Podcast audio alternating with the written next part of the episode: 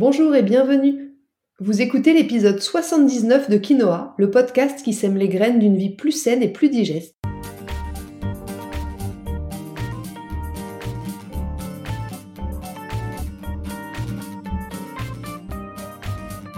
Je suis Julie Coignet, naturopathe spécialisée dans les troubles digestifs et les maladies inflammatoires chroniques de l'intestin. J'accompagne aussi les femmes enceintes, les enfants et les sportifs via des consultations sur Montpellier ou à distance et des programmes en ligne. Ma mission à travers ce podcast est de vous aider à adopter de nouvelles habitudes de vie plus saines et équilibrées pour votre santé en général, mais aussi pour vos troubles digestifs en particulier. Dans ce 79e épisode de Quinoa, nous allons faire un zoom sur votre estomac et plus précisément sur l'hypochloridrie, c'est-à-dire lorsque votre estomac dysfonctionne et ne produit pas ou plus assez d'acide chlorhydrique. Quelles peuvent être les causes et surtout les conséquences de ce manque? Je vous explique tout ça dans cet épisode.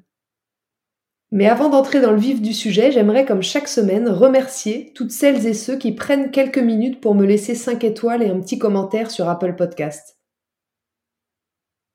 Vos petits mots me remplissent de joie et en plus, ils permettent à mon podcast de gagner en visibilité. Alors surtout, ne vous en privez pas. Pour vous faciliter la tâche, je vous ai mis le lien direct dans la description de l'épisode. Cette semaine, j'aimerais tout particulièrement remercier Elodie Alice D qui dit simple et efficace. Merci pour ce podcast qui est vraiment très intéressant et facile à comprendre. Merci Elodie Alice, c'est exactement mon objectif d'être simple et efficace. Je suis donc ravie que ça te plaise. Allez, sur ces belles paroles, c'est parti pour l'épisode du jour. Lorsque vous souffrez de troubles digestifs, vous pensez souvent que c'est votre intestin qui dysfonctionne. Aujourd'hui, je vais vous expliquer que parfois, voire la plupart du temps, tout démarre plutôt dans votre estomac. Pour commencer, au cas où vous ayez manqué tous vos cours d'anatomie à l'école, l'estomac, c'est l'organe qui se situe entre l'œsophage et l'intestin. C'est un peu comme un ballon qui peut s'étirer en fonction des quantités de ce que vous mangez. Les muscles de l'estomac se contractent pour brasser les aliments partiellement digérés, puis procèdent à la vidange gastrique, c'est-à-dire la propulsion de ces aliments vers le duodénum. Le duodénum, c'est le, point de départ de votre intestin grêle. Avant de parler d'hypochloridrie, laissez-moi vous rappeler les différents rôles de votre estomac, parce que c'est vraiment un organe aux multiples facettes. L'estomac, il a plusieurs missions. Il a comme mission de fractionner le bol alimentaire, c'est-à-dire les aliments que vous venez d'avaler et qui sont passés par l'œsophage. L'estomac fractionne donc vos aliments en petites portions qu'il éjecte ensuite dans l'intestin grêle où les nutriments vont être assimilés. Dans l'estomac, certaines enzymes commencent déjà la digestion des protéines et des graisses en les cassant en plus petits éléments. Ça va devenir des acides aminés pour les protéines et des acides gras pour les graisses. Mais pour que tout ça se réalise, il faut que l'estomac fabrique de l'acide chlorhydrique et en quantité suffisante, ce qui est une autre de ses grandes fonctions majeures. Donc l'estomac fabrique l'acide chlorhydrique indispensable pour digérer, car c'est lui qui stimule la production des enzymes digestives du pancréas et de l'intestin grêle.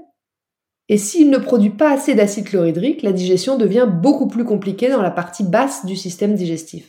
Mais n'oublions pas non plus le rôle protecteur, nettoyeur de l'acide chlorhydrique. L'estomac a aussi pour mission de stériliser le bol alimentaire grâce à son pH acide, qui doit être idéalement compris entre 1,5 et 2.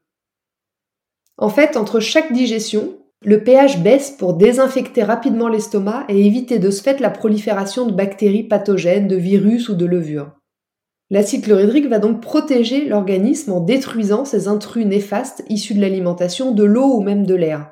Mais il va aussi empêcher la prolifération de certaines bactéries, de champignons, qui sont déjà naturellement présents dans notre microbiote, comme les différentes souches de candida, les lycobactères pylori et d'autres encore.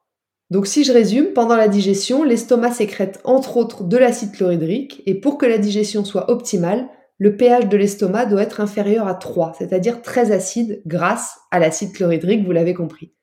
On parlera d'hypochloridrie lorsque ce fameux pH de l'estomac pendant la digestion sera supérieur à 3. Une sous-production d'acide chlorhydrique va donc, si vous suivez bien, entraîner un déséquilibre au niveau de votre digestion, mais aussi de votre flore intestinale, et donc des risques de prolifération fongique et bactérienne, comme le SIBO ou le candida albicans dont vous avez peut-être déjà entendu parler. Cette sous-production d'acide chlorhydrique est souvent, très souvent, le point de départ de tous vos troubles digestifs. Alors peut-être que maintenant, à ce moment de l'épisode, vous vous demandez comment savoir si vous êtes concerné par cette hypochloridrie, comment est-ce qu'on peut l'identifier? Eh bien, il y a de nombreux symptômes visibles qui peuvent vous mettre la puce à l'oreille. Par exemple, si vous avez régulièrement des brûlures d'estomac, des maux d'estomac, des crampes d'estomac, des remontées acides dans l'œsophage, une sensation de poids sur votre estomac, la sensation que ça ne vidange pas, que ça pèse, si vous avez un goût acide métallique dans la bouche, des glaires toujours en fond de gorge, des nausées, des vomissements, si vous êtes très vite rassasié, ou encore si vous ballonnez rapidement après le repas ou même parfois pendant le repas, tout ceci sont des signes que votre estomac dysfonctionne.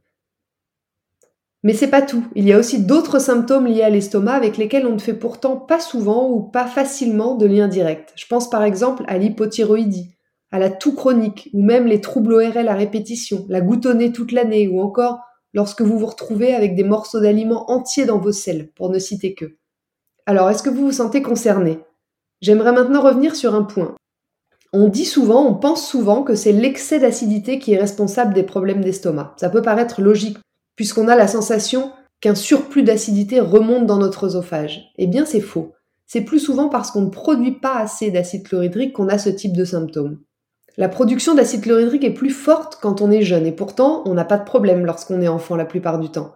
Par contre, à partir de 70-75 ans, on en sécrète moins, voire quasi plus, et ça commence à diminuer vers 30 ans. Et c'est d'ailleurs souvent lorsqu'on est un peu plus âgé que les problèmes commencent. Classiquement, donc, comme je le disais, vous pensez souvent à votre estomac lorsque vous avez des remontées acides. Et dans ces cas-là, vous allez voir votre médecin qui gentiment vous propose en général de commencer par mettre un joli pansement sur vos troubles avec des antiacides locaux du type Gaviscon. Ça vous soulage temporairement, mais ça ne règle pas la cause. Et donc, comme ça ne suffit pas sur la durée et que ça n'a pas réglé la cause du problème, vous passez ensuite la plupart du temps aux IPP, les inhibiteurs de la pompe à protons. C'est par exemple l'oméprazole, l'inexium. Je suis sûre que ça vous parle.